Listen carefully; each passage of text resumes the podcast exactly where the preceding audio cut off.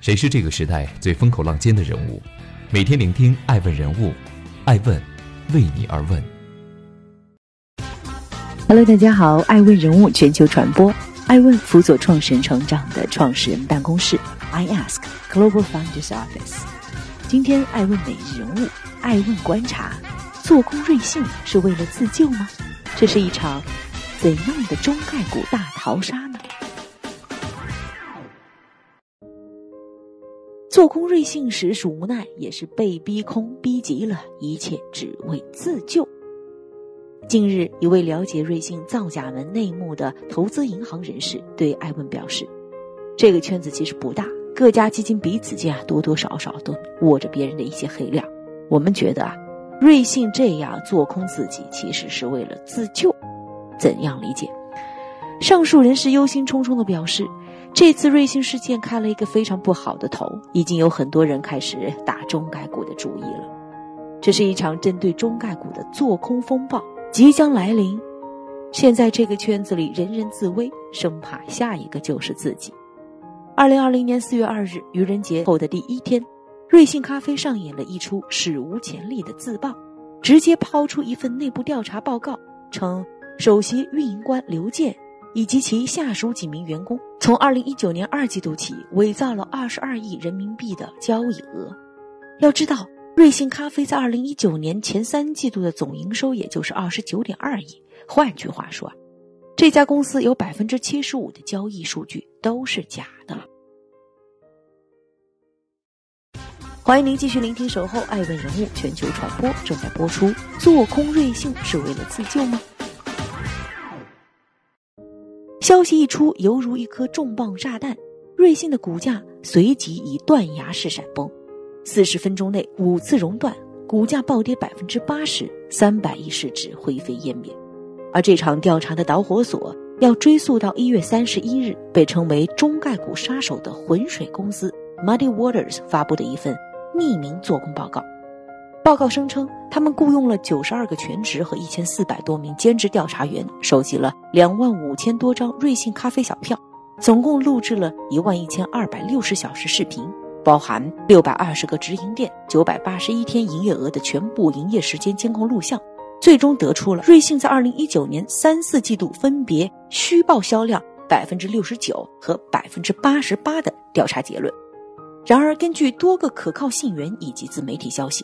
这份搞垮瑞幸的做空报告的真正作者，并不是传说中的浑水，而是由一家名为雪湖资本 （Snow Lake Capital） 的资产管理公司撰写。事实上，经过了绿诺企业、中国高速、辉山乳业几次成名战之后，浑水早已经是悬在所有中国概念股头上的一把达摩克里斯剑了，在中国的投资圈俨然是一杆空头大旗。行业口碑和影响力都很大，只要浑水发布做空报告，公众舆论几乎都会下意识首先选择相信。有投资银行、有投资圈人士表示，现在的浑水更像是一个开放的做空平台，市场上真正的做空势力，也就是很多对冲基金，都会通过浑水这个平台来发布他们想发布的信息，而自己则隐藏在幕后。有人说，这份瑞星的做空报告是匿名提交的，浑水平台只是代为发布。但是圈子里的人都知道，背后的真正操盘者是雪湖资本。欢迎您继续聆听《守候爱问人物》全球传播。瑞幸咖啡自救做空到底是怎么回事？幕后有人怀疑，背后真正的操盘者是雪湖资本。雪湖资本呢？成立于二零零九年，是一家专注于亚洲的另类投资管理公司，在香港和北京设有办事处。其背后的金主，也就是投资人们，主要来自于知名学府的捐赠基金、非营利性基金会、家族基金、国家主权财富基金及养老基金。雪湖资本旗下共有三支基金，包含一支主要投资于中国公司的股票多空对冲基金，这是在二零一零年的二月份成立的。还有一支是主投中国公司股票多头基金，是在二零一五年的九月成立的；还有一只是主投泛亚太地区股票多空对冲基金，在二零一八年的四月成立，管理的总规模约二十亿美元，在行业内属于中等水平。其创始人叫马自明 （Shanman），是一名典型的学霸，拥有来自加利福尼亚大学伯克利分校的数学和经济学双学士学位。而一路走来，他的职业生涯也是标准的 PE 私募股权精英路线，从投资银行到对冲基金，再到自己执掌一方天地。二零零四年至二零零六年，马自明首先加入了瑞信的技术合并与收购小组，此后他又加入了对冲基金奇夫兄弟投资公司 Ziff Brothers 的全球多空股权投资团队，随后成立了一家位于纽约的亚洲重点基金的中国团队成员，随后成为了一家位于纽约的亚洲重点基金的中国团队成员。二零零九年，马自明归国，创立了。雪狐资本，并担任首席投资官。在狙击瑞幸咖啡之前，这位年轻的金融精英极为神秘和低调，甚至在2019年之前，鲜有媒体对其进行报道。值得一提的是，马自明与华兴资本的掌门人包凡都是瑞幸的同事，雪狐资本也是华兴资本的基石投资人之一。而马自明本人与融创中国董事长孙宏斌之子孙杰也颇有渊源。孙本人毕业于波士顿学院，在进入融创董事局之前，曾于2013年10月至2014年5月期间担任雪狐资本分析师。此外，高瓴资本的张磊也是马自明的另外一位贵人。早在2009年，马自明回到中国创办雪狐资本之时，他就得到了高瓴资本创始人张磊的支持。马曾在一次采访中表示：“张磊是我最早的投资人，也是我的导师，我非常尊敬他。”欢迎您继续聆听《守候爱问人物》，爱问人物全球传播。做空是为了自救吗？杀死瑞幸到底是怎么回事？这是一场逼空后的自救，还是什么？归根到底，雪狐资本之所以会狙击瑞幸，还是现在的金融市场环境太过恶劣导致，能够看多的投资标的真心没几个。过去一年，中概股们在海外的表现实在不太争气。根据老虎证券发布的《二零一九中概股投资价值报告》显示，即便是已经入选了二零一九年中概股最具投资价值前五十的公司，在调查期内仍有十七家处于亏损状态，而另外已经盈利的三十三家中，平均净利润也仅为百分之四点四，低于世界五百强的百分之六点六的均值。与此对应的，中概股前五十强在调研期内的总回报均值只有负的百分之十七点三。远低于同期标普五百指数百分之八点二的总回报，甚至输给了 A 股上证指数百分之四点六的总回报。基金的存在意义就是要给投资人，也就是 LP 赚钱。既然盼着股价上涨是没指望了，那么转而做空不失为一个好方法。一位接近雪狐资本的人士对艾文表示：“瑞幸咖啡上市时，投资圈里很多人都不看好。”但是真正敢带头做空的只有雪狐资本，还有几家小机构跟随。还有人对艾文表示，当时几家主流对冲基金都是看多瑞幸，买了不少多单。瑞幸股价也从十几块钱一路涨到五十多块，空头的资金压力很大，已经有些撑不住了，要爆仓。让我们在这里简单科普一下，为什么觉得瑞幸有问题的人不少，但真正敢做空的却没几个呢？艾问分析。主要原因还是成本不划算。事实上，做空是一件收益有限但风险无限的事情。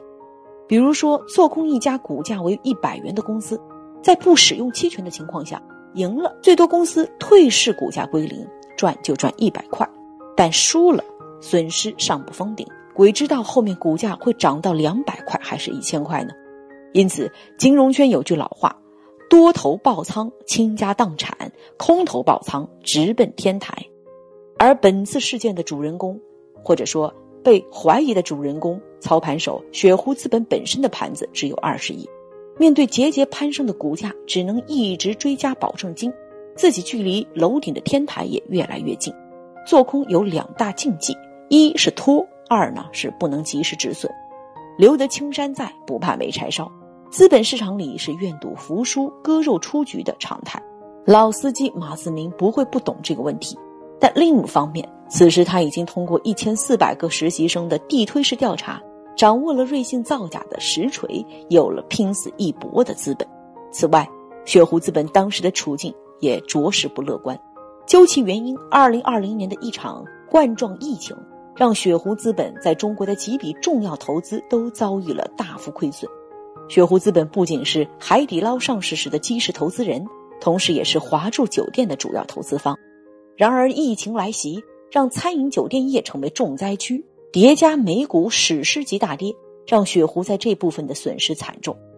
站在二零二零年一月三十一日的时点上，我们可以深切体会到马自明向市场抛出那份做空报告时的心态。如果这场咖啡之战不能拿下，后续的亏损将无论如何也难弥补回来，无法对 LP 投资人交代。可以说，瑞幸是雪狐最后的翻盘点，毕其功于一役。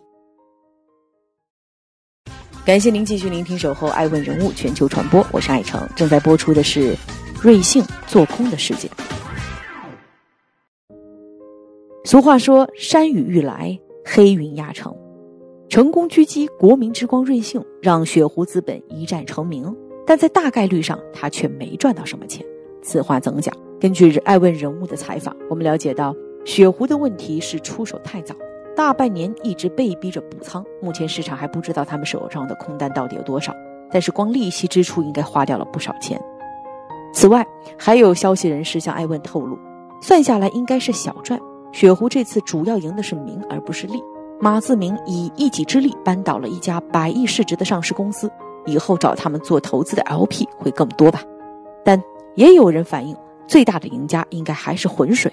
以上都是投资圈内对瑞幸做空事件造假门之后的不同声音。但市场上爆吹浑水调研扎实严谨的文章很多，正如我们在上文中所讲述的，今天的浑水早已经成了一家平台型公司，核心团队只有四五个人。已经不怎么亲自下场做调研了。成名之后的浑水基本做起了收租的生意。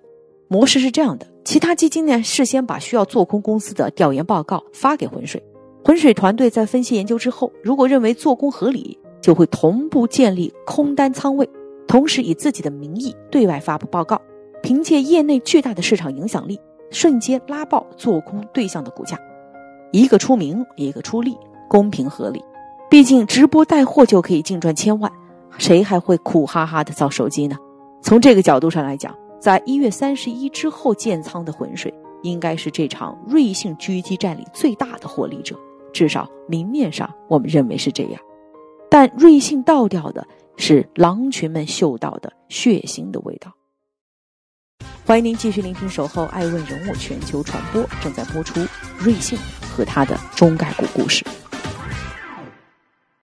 中概股的圈子不大，各家基金彼此之间多多少少都握着对方的一些黑料，只不过呢是一般井水不犯河水。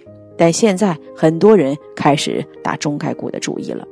四月七日晚，做空机构 Wolfpack Research 发布报告称，中概股公司爱奇艺在二零一八年上市之前就存在欺诈行为，预测爱奇艺将二零一九年的营收夸大约八十至一百三十亿元人民币。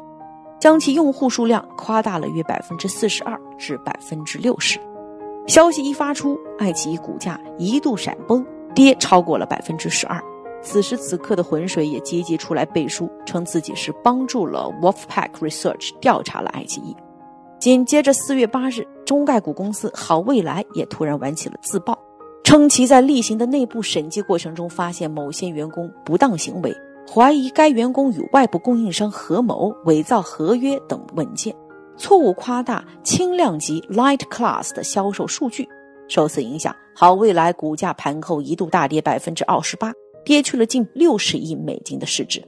种种迹象表明，一场正在针对中概股的做空风暴已经来临。欢迎您继续聆听《守候爱问爱问人物全球传播》，我是爱成，正在播出。瑞幸横枪跃马，到底谁能力挽狂澜？未来局势会向何处演变，还需要静观其变。但我们也不用过于悲观。回望历史，这已经不是中概股第一次遭遇集体危机了。二零一一年的投资人同样经历过一场从天堂到地狱的过山车行情。二零一零年曾经是中概股最活跃的一年。那年前后共有三十四家中国公司赴美上市，不仅刷新了当时的最高纪录，而且还出现过一周之内五家中国公司同时赴美上市的盛况。然而到了第二年，中概股们开始频频爆出财务造假和会计问题，大批公司遭到做空机构公开质疑。整个2011年，被迫从美国主板市场退市的中概股公司高达29家，还有48家遭遇停牌或退市的警告。其中12家公司甚至没有能在最后期限内提交年报。彼时刚刚成立一年的浑水，因为成功做空东方纸业而名声大噪，一路势如破竹，连战连胜，连续拉崩了中国公司绿诺国际、中国高速频道。多元环球水务等多只中概股，直到他遇到了中国教育巨头新东方。二零一一年七月十八日，一份名为 “M W” 开头的 PDF 文件出现在了浑水公司官方网站上。报告认为，新东方对其特许加盟模式进行了隐瞒，将加盟店营收并入上市公司财务报表不合理，存在财务造假和税收减免不合理。这些指责立刻遭到了创始人俞敏洪的逐一反驳，他更是在个人微博中这样写道：“新东方有几个粉刺，但是被浑水说成了癌症。”其实遭遇做空无外乎有两个方法。对于企业而言，第一，你可以拿出反驳对方的实锤证据；第二呢，你可以稳定散户和投资机构。为了稳定军心，新东方宣布将在公开市场买入公司总计五千万美元的美国存托股票，同时宣布成立一个独立特别委员会，针对浑水的质疑进行审查。除此之外，新东方还积极与一些机构投资人进行沟通，在机构投资人的支持下，新东方的股价开始恢复。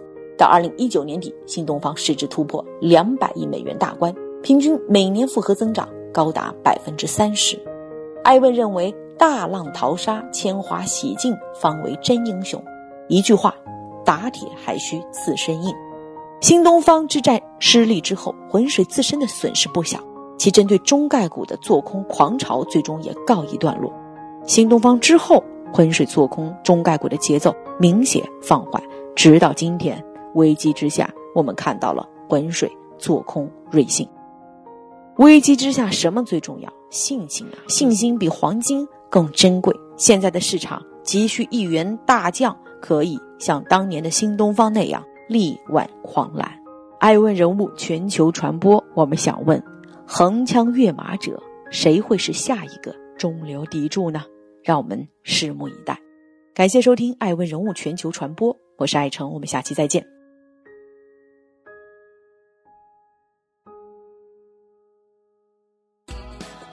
爱问是我们看商业世界最真实的眼睛，记录时代人物，传播创新精神，探索创富法则。微信搜索“爱问人物”公众号，查看更多有趣又有料的商业故事。